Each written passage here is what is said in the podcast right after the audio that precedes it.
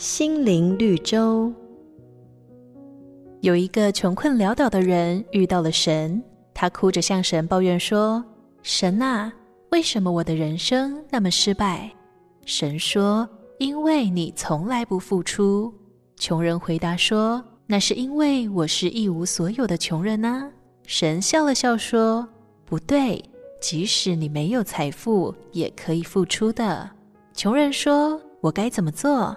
神回答：“对别人笑口常开，就是一种散播善意的付出；懂得赞美别人，也是一种正向的付出；多为对方着想，也是一种体贴的付出；在对方需要帮助时协助他，也是一种身体力行的付出。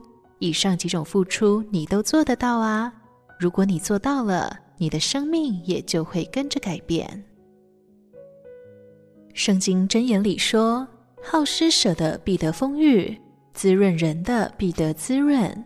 神告诉我们，付出的方式有很多种，不管你是什么样的身份，拥有的多或少，愿意付出、善待世界的人都是蒙福的。神必应允你。你今天付出了吗？瑞园银楼与您共享丰富心灵的泉源之旅。